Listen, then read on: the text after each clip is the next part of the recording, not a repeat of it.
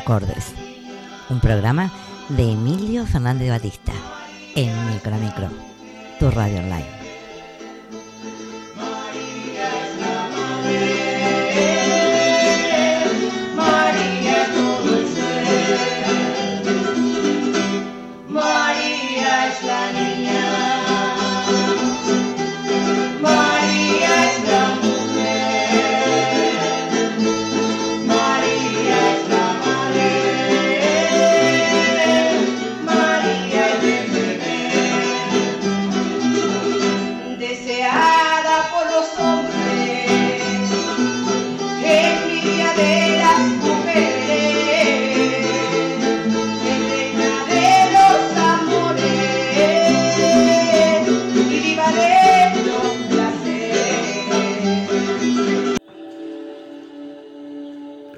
Amigos, ¿qué tal? Un día más por aquí nuevamente con ustedes.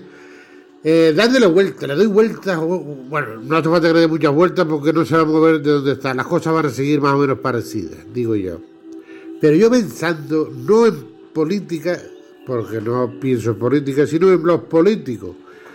Y les digo, por ejemplo, usted, usted, un ciudadano normal, ciudadana normal a pie, si usted quiere conducir un coche, todo el mundo puede conducir un coche, pero tiene que tener los conocimientos adecuados, ¿verdad? Tiene que eh, tener el carnet de conducir, o sea, tiene que estar preparado para conducir. Si quiere conducir un avión, todo el mundo puede conducir un avión, pero se le exigen unos conocimientos, un aprobado. Usted puede llevar un barco, un transatlántico, puede llevarlo, cualquiera puede llevarlo, pero tiene que estar cualificado, tiene que estar preparado. Y se lo digo porque para, para meterse en la política, para dirigir un país, un pueblo, una ciudad, no hace falta nada. Solamente mm, meterse ahí y que caiga la desgracia de ser elegido. Digo la desgracia porque es lo que nos pasa hoy en día. Estamos siendo gobernados en muchos casos, no en todos, pero en muchos casos, por las personas menos adecuadas, o sea, menos preparadas y menos cualificadas. Personas que sin estudios, sin conocimientos de nada. Oiga, usted quiere presentarse para ser alcalde o concejal, lo mismo es. Pues tiene usted que tener el permiso o el carnet de dirección política, ya bien sea un poco de un poco de, de, finanzas, un poco de, de derecho tributario, un poco de hacienda, un poco de urbanismo, un poco de cultura, un poco de, vamos, de, obra, un, un, poco de lo que tenemos en los pueblos, ¿no? Unos conocimientos básicos por lo menos, por lo menos. Pero si son un poquito exigentes los estudios, mejor. Mejor estaría la gente preparada que la que quiera gobernar un, un pueblo, una ciudad o un Estado, por lo menos que tenga los conocimientos adecuados.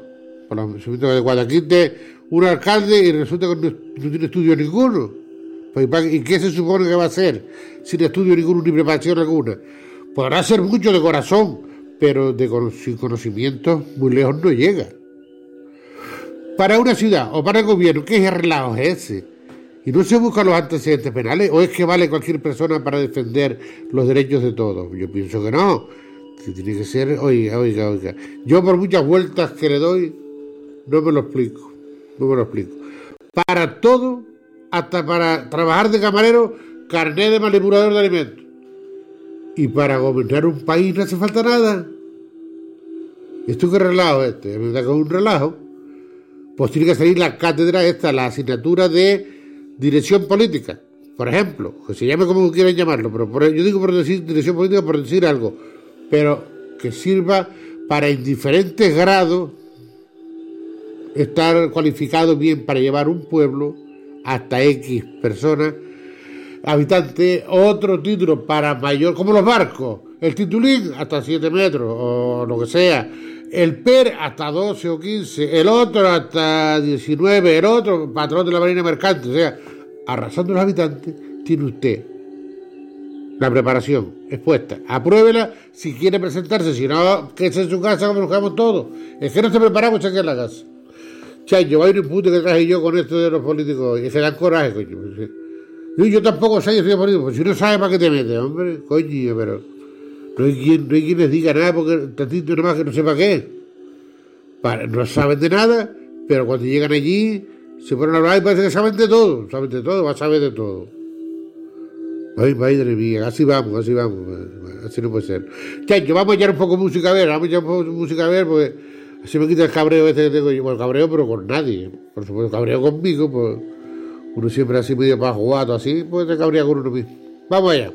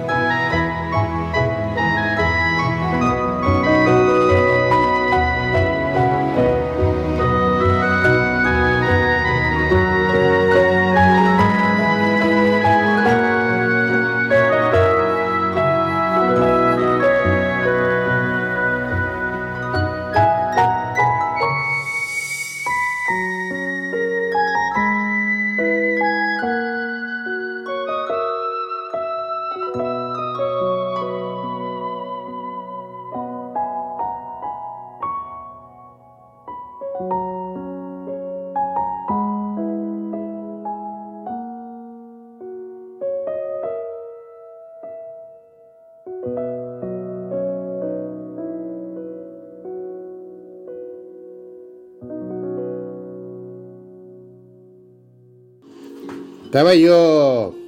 Estaba yo recordando cosas de mi juventud. No es que a nadie le importen, porque no, no son importantes. Importar, no me importa ni a mí, porque tú qué importante ha de ser. Pero sí, lo que me pasó es gracioso. Me pasó gracioso y por eso lo quiero contar a ustedes. Para pasar un ratito entretenido, un ratito entretenido aquí. Eh, tenía yo como 15 años, y de esto ni más ni menos, pues hace 40. Si las cuentas no fallan, hace 40 años. Y con dos amigos más dijimos de aquí de Lanzarote, vamos a ir al baile de la fiesta del Carmen en La Graciosa. Que hacen un baile allí, que el carajo hay un montón de muchachas jóvenes que quieren novio, buscan novio. Dicen, dicen. Habíamos, oído decir que estaban buscando novio. Pero yo no sé si era verdad. Eh, a mí ninguna me dijo que estaba buscando novio. Ninguna. 15 años, vamos para arriba. ¿Y dónde nos quedamos? nada, la, verbena allí son de amanecida, por eso vamos para arriba en el barco de las 4 de la tarde, esperamos allí hasta que sea el baile, a las 10 por ahí, y por la mañana cuando acaba el baile, de amanecida, cogemos el primer barco y nos venimos para Lanzarote otra vez. Allí teníamos las motos escondidas, las motos de esta... La moto, pues, ¿qué moto va a ser? Y nos venimos para el sur, porque nosotros éramos, éramos y somos del sur de la isla, de Lanzarote. Casi nada. Con las motillas chicas esas tantos kilómetros se pela uno de frío.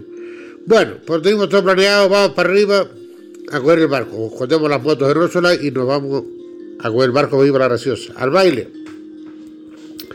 Solamente por ver qué muchachas eran aquellas que estaban buscando, decía la gente, que buscaban novios y uno estaba pues dispuesto a ver eh, llegamos ahí arriba, allí no había mucha gente, digo, ¿dónde está la gente aquí? Claro, está hablando de hace 40 años, pero es más que estaba la isla, porque gente había, gente había poca.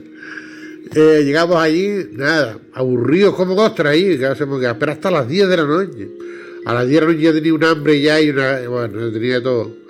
Bares habían pocos, otros cerrados, olores a comida montones, pero bares así para echar un bocadillo, nada. Pues empezó los músicos practicando allí para ensayar y, afinando, afinando y no empezaba. Pues nada, allá a las 10 a las 11 empezó el baile. Y la gente fue llegando allí, poquita gente, otra muchachas, eh, no sé, normal que buscaran novio, con la cara que tenía. es que no era muy, muy agraciada. Entonces estarían buscando novio, claro, le faltaba. Entonces, apenas media hora después, dos borrachos allí, se armó un pleito en el baile que daba miedo, me haría el griterío allí. Vino un policía municipal, por nada más que había uno, cabreado de la casa y mandó a cerrar el baile. Todo. Se acabó la fiesta. A las 11 de la noche se acabó la fiesta y ahora. Y el baile de amanecía y la chica buscando novio. Caese la boca, Cristiano. Mira, yo aquella noche pasé más frío que un ratón el frío que había allí. Yo no me acordé de llevar chaqueta porque había calor por el día, no me acordé ni la chaqueta. Buscando por allí abrigo para todo oscuro aquello, mi madre. Y se oía las olas del mar rompiendo ahí fuera eh, en la baja y nosotros pelados frío con una gana de comer que no veas tú. Pero ahora, 40 años después, todavía no me ha olvidado. Fíjate si fue a requitar la cosa. Nos ponimos ahí debajo de un barquillo allí, debajo de una casa allí había poquito soco, pero yo seguía estando temblando de frío, muchachos. Yo creo que era la gana de comer que tenía. Pues dejaron chicos allí, yo me fui para un callejón que había allí, coño, buscando más, más soco. ¿Qué pasó? Oye, me acerqué a una puerta, una puerta de una casa, parecía la puerta de una casa. Oye, qué calorcito había allí. Era la panadería, muchachos. Era la panadería. Pero con razón, vas, me respaldé contra la puerta un calorcito que había allí, un que casi nada. No, no, no, no, no me dio ganas de ir a llamar a los demás. Pues con el, calorcito que había allí y el olor, el olor a pan tan fuerte, oh, estaba hasta comido también yo, con aquello ya estaba comido. Qué bien, qué bien, qué bien, qué bien. Allí, de allí no me marché hasta que se hizo de día. Cuando sentí que el hombre vio el en la puerta, me desperté. Y le dije, ya tiene el pan hecho, señor. ¿Sabe quién era? Uno de los que había buscado pleito en el baile. A buenas horas, pues te estará cabreado todavía. No, hombre, estaba tranquilo el hombre. Dice, ¿cuánto quería? Le digo, deme tres para llevarle a los amigos también. Tres panes. En mi vida, en mi vida, yo eh, había probado, ni lo he probado más. Pan sin sal.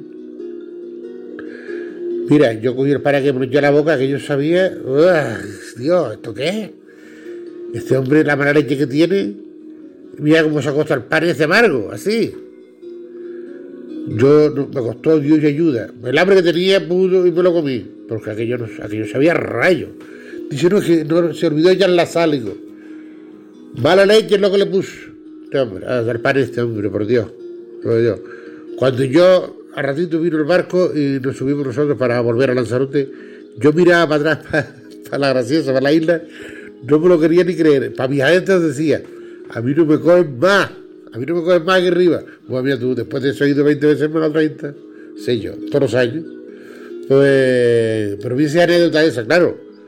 Uno se pone a hablar de cosas que se acuerda. Los bailes, ¿quién no tendrá anécdotas de los bailes y acabarse el baile irse caminando kilómetros y kilómetros hasta llegar a casa? No, dígamelo a mí, si caminé más que un tonto por ahí, a ese lado. A ver si las chicas querían novio. Y claro, nunca me decían nada y, nunca me enteraba de nada. Y así pasó.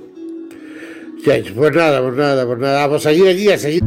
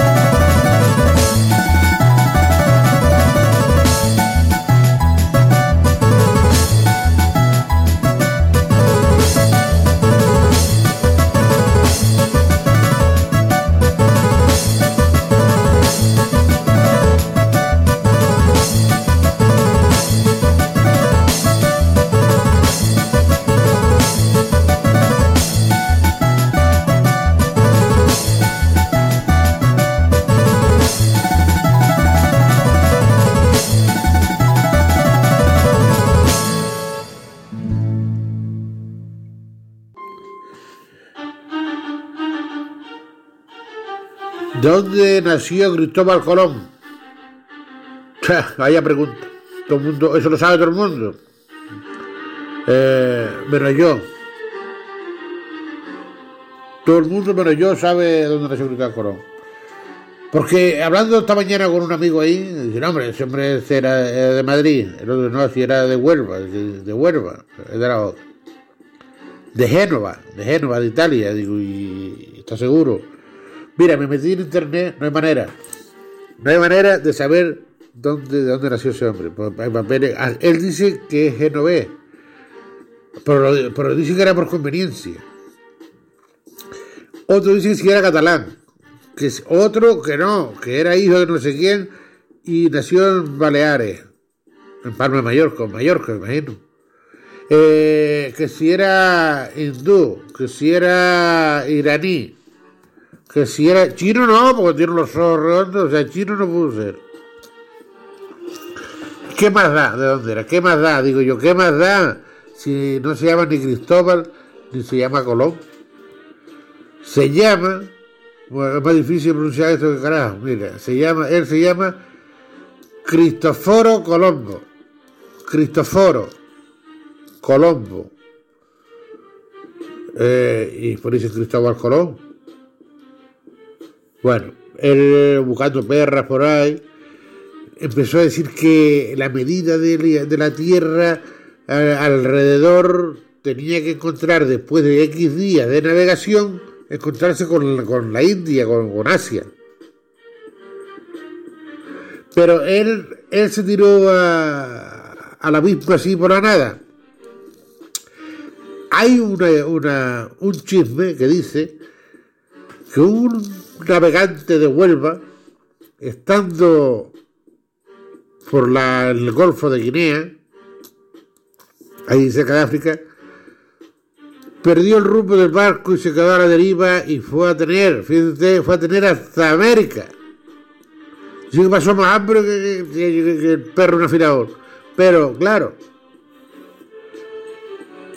pero el hombre sí llegó allá, pero cargó de vibre y vuelta para acá. Y en una isla portuguesa, se imagina que sea por las Azores o algo así, o Madeira, o mejor, una isla portuguesa del Atlántico, se encontró con Cristóbal Colón y le dijo el secreto es que él llegó hasta unas islas o una tierra lejana, pero que no era la India. Entonces, él se guardó el secreto y apostaba, apostaba duro, ah, te vas a ahogar por ahí, te vas a perder, o te vas a caer en el abismo de la tierra si es plana, ¿qué va a ser plana? ¿Es redonda? Dicen, dicen que es redonda. Yo no estoy muy seguro tampoco. Yo cada vez menos. El caso es que fue apostó sobre lo seguro. Claro, si ya sabes que alguien estuvo. De hecho, de hecho, está comprobado de que Colón no fue el que descubrió América. Digamos que se le puso como descubridor porque a partir de ahí se empezó a hacer un comercio. Pero eh, hay mucha gente, los vikingos arriba del norte del, hemisferio, eh, atravesando por Islandia, se llegaban a, América en un paso, en nada, y llegaron, no, no se adentraron demasiado en el territorio americano, pero sí habían estado allí hacía muchos años, muchos años antes. Pero eso no lo miraron como, como que fue un descubrimiento, sino Nada, que fue que fueron una vuelta y vinieron. Pero es que Colón tampoco llegó al continente americano, llegó a la isla de Guaraní. Y detrás de él, a poquito tiempo después, llegó un inglés, que no me acuerdo el nombre ahora, que sí llegó hasta, hasta el continente. Lo que pasa es que Colón dio varios viajes más cargados de gente y de curas y de todo, para ir cristianizando a muchos países de allá, ¿no? De todo lo que encontraban. Pues de ahí dejó la tierra de Colombia, eh, el nombre de Colom, Colombia. Después, eh, por la parte norte, dejó también, en, honor al nombre de él, Colombia, la Columbia Británica o el Distrito de Columbia en los Estados Unidos. Pero eso es en honor a su presencia, al nombre ese. Pero hay mucho que no se sabe detrás de todo eso, hay mucho. Hay que estudiar y leerlo bien, porque la historia no está tan clara ni, ni todos, todos los méritos son para él solo. Tiene su gran mérito el haber cruzado ese Atlántico ahí con todos esos tres barcos, pero hay mucha gente también que también debería tener mérito como lo tuvo él, porque no, hicieron cosas no menos interesantes. Ya digo, pues si alguien estuvo allí antes, había rastros, había rastros, como suele decirse, de que ya había, habían habido por algunos sitios, algunos europeos, y sobre todo en el norte de, de los Estados Unidos, lo que era, lo que son los Estados Unidos hoy. Pues Este Cristóforo Colombo, sí, en el, dice, a saber dónde es, Génova, a ver, se sabe que nació entre el, entre el 51 y el 56. No se sabe tampoco, mira tú, a ver por qué no lo apuntaron cuando nació. No se sabe con seguridad. Lo que sí se sabe es que murió un 20 de mayo del 1506, con 50 años tendría, por ahí. Joven, pues tan viejo no era. Y si tenía todos los dientes, pues menos todavía. No sé yo si tenía todos los dientes el hombre, no lo sé. ya que no hay fotos de él ni nada, sino dibujos. A ver cómo cada, uno lo inventa como quiere. Pero me tuvo una historia tan pasada, la tenemos nosotros. ¿Quién escribió, América? Colón. ¿Qué tal? 2 de octubre del puerto de Paro. Digo yo, lo decimos ya con una facilidad, sin saber lo que nos han informado, ¿es cierto o no? ¿O es cuánto de cierto tiene? Porque hay verdades a media, o media mentira. Entonces, ¿qué pasa aquí? No, es que hay muchas cosas que no cuadran. Hombre, América está ahí. Y a lo mejor América nos descubrió a nosotros. Para entonces saber. Porque eso de que Colón ya supiera, porque alguien le dijo un secreto, de haber estado por aquellas tierras, pues no es extrañar que el hombre ya fuera ya con, con algo. Y que aquella persona que, que dijo haber estado por allá, pues igual nadie le quiso creer, pero Colón sí, o a media. ¿Qué pasó con todos esos vikingos que estuvieron en América? Y, ninguno dijo tierra a la vista, ninguno dijo. Pero sí estuvieron, pero cientos, cientos de años antes. Cientos y, bueno, montón y ellos nos dijeron tierra a la vista, o sea que eso estaba descubierto hasta por los animales que cruzaban por el norte, eh, sobre el hielo cruzaban de, de, Europa a América y a Asia, estaba todo unido, ya todo, Groenlandia, y después para allá y Alaska y para, sigue para arriba. Si vas por la orilla de la marea hay muchos más barrancos, si vas por arriba es más llano, ¿sabes? Si vas hablando de la montaña es más llano. Eh, entonces, cuanto más arriba norte va, más corto el camino para cruzar de uno a otro, digo yo. Entonces, nada, vamos a darlo así de momento, que Colón, este Cristoforo Colombo, eh, fue el descubridor. Pero ¿por qué no le dijeron Cristoforo? Y ya está. Está Cristóbal. Cristoforo, también está bonito. Cristoforo Colombo. Sí, señor, está bien.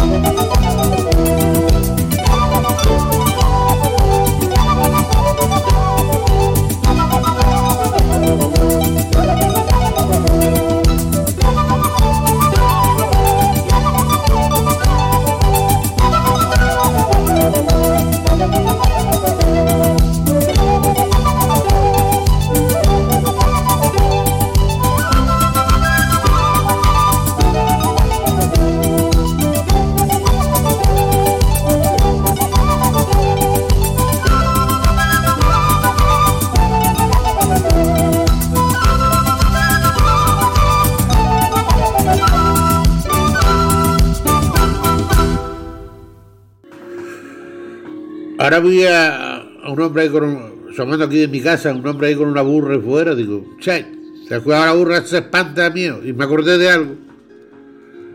Yo tengo un hermano, que ya está jubilado ya, que vendía números en la 11, Manolo, y yo pequeño, yo tendría yo 8 o 9 años, y esto hace ya pues 50 y... 51, 47 años. Hace ya. Cuando eso tía existía pero poco. Aquí en Lanzarote tía existía pero poco. Y claro, nosotros nos dedicamos al campo, a la burra, las cabras, la cabeza. Bueno, el caso es que mi madre, yo siendo con esa edad de 8 o 9 años, me ponía los numeritos guardados para que yo se los llevara a los feligreses, los, los cupones de la once para yo llevarle los cupones a los feligreses y así mi hermano no perdía tiempo en ir a tantos sitios. Y a los más lejos, así regados por todo el municipio de Tía, por, todo, pues, Tía está todo regado en el campo, un pueblo rural. Bueno, estaba todo el día, todo el día, bueno, todo el día arrastro cometiendo, llevando los números a la gente. Y, y ¿qué digo yo? Coño, caminando, kilómetros y kilómetros. Al final, mi madre me dejó que yo fuese en la burra le ponía la albarda, una albarda bonita que mi madre había forrado con tela de musolina esa, y con raya azul y negra. Perdón, azul y blanca. La burra, cuando le ponía la albarda, parecía una cebra. Igual, la cebra. Sí, más bonita. Eh, y pues me montaba yo. Ponía mi cachorrito y todo, y la burra conmigo se reía que no la veía reírse. Parece que todavía le estoy viendo la cara. Ella iba a muerta risa conmigo. Y claro, yo no pesaba casi nada, yo nueve años a pesar. Iba yo por toda esa zona de la Candelaria, lugar de abajo, por la zona de Barichuelo, vería. Todo el día tirado metiendo números ahí. Para esto, para, bueno, todo sea por, por el sueldo de mi hermano. Y yo iba repartiendo los números. Yo me bajaba en las casas de la gente, alegaba con ellos, me invitaban a café, desde y bebía café yo. Pero un día, eh, día había viento también. Un viento que... se llegó la burra de milagro. Y arriba en la zona del morro, bajando la Candelaria para acá, hacia los lirios, eh, allí hay una esquina allí que cuando iba pasando por allí, apareció un papel grande que parecía una manta, pero un papel, volando del viento que había. Se arrancó el papel este. Eh, la burra cuando sintió que el escándalo del papel pegó un espantón. No me tiró de churro, no me tiró pues yo me agarré fuerte, la burra empezó a correr asustada, que yo crucé, bueno, cruzamos el camino de los lirios que mide más de un kilómetro, que mira, ni el llanero solitario, iba a una velocidad, muchachos, aquello, aquello había que verlo, como lo corría aquella burra por allá, asustada el mío que llevaba. Yo, bueno, me agarraba, al final me agachaba un poco y todo para coger más velocidad, pero muchachos, se iba aflojando la albarda, la cincha de la albarda seguía aflojando, y la albarda seguía metiendo para debajo de la barriga de la burra, y yo me quedaba arriba del cerro, aquí no me voy a agarrar ningún sitio, aquí no tenían que agarrarme. Entonces, mira, ni, ni, el caballo del zorro no se paraba, tirando por la brida, para atrás, para atrás, por la burra seguía corriendo, no me hacía caso. Menos mal, menos mal a Maestro Juan de la Casona que le decíamos, que tenía todos los dientes largos, bueno, no sé si lo conocería. Maestro Juan, eh, que se puso ahí abajo en el cruce de, de Conil y abrió los brazos y yo digo, este hombre me mata a mí, pero era para parar la burra. Digo, joder, pues, digo, no, ahora me espanta la burra otra vez con los brazos abiertos y la burra da la vuelta y empieza a correr para arriba otra vez. Porque si me va a espantar la burra otra vez, Maestro Juan no espanta la burra, no espanta la burra. Y Maestro Juan con los brazos abiertos así, con lo feo que era, la burra me da vuelta y se marcha para arriba. Pues mire, Menos mal que la burra se paró, yo creo que no sé si porque eh, estaba cansado o poco le cogió miedo a señor Juan. A señor Juan era para tenerle miedo, te digo que era difícil de ver el hombre. Y, ahí me paró la burra, venía yo más cansado que la burra, venía yo más cansado que la burra. Los ojos míos se quería salir del casco, la velocidad que traía preparado. Mi madre santísima. Yo la verdad es que no me quiero ni acordar más que odio papel aquel casi se todo. Como la burra se me llega a dar un sainete para un lado, saco de cabeza. Pero no, déjame, déjame. Ni el llanero solitario parecía yo por tías para acá, empalado, cruzando todo el camino de los ríos por ahí para acá. Mi madre. Bueno, yo, amigos, yo les voy a dejar, por total, ya estarán cansados de oír, me digo yo, y yo tampoco quisiera ser pesado, que ya de por lo soy. Yo les voy a retar para la próxima semana oírnos otra vez, encontrarnos por aquí, hablarle cosas que pasan, que nos han pasado. En definitiva, entretenerles un rato y yo sabiendo que se ríen un rato y que lo pasan bien, yo también estoy bien. Eh, nada, desearle que la salud no le falte y la diversión tampoco. Así que nos vemos la próxima semana. Un abrazo y hasta siempre.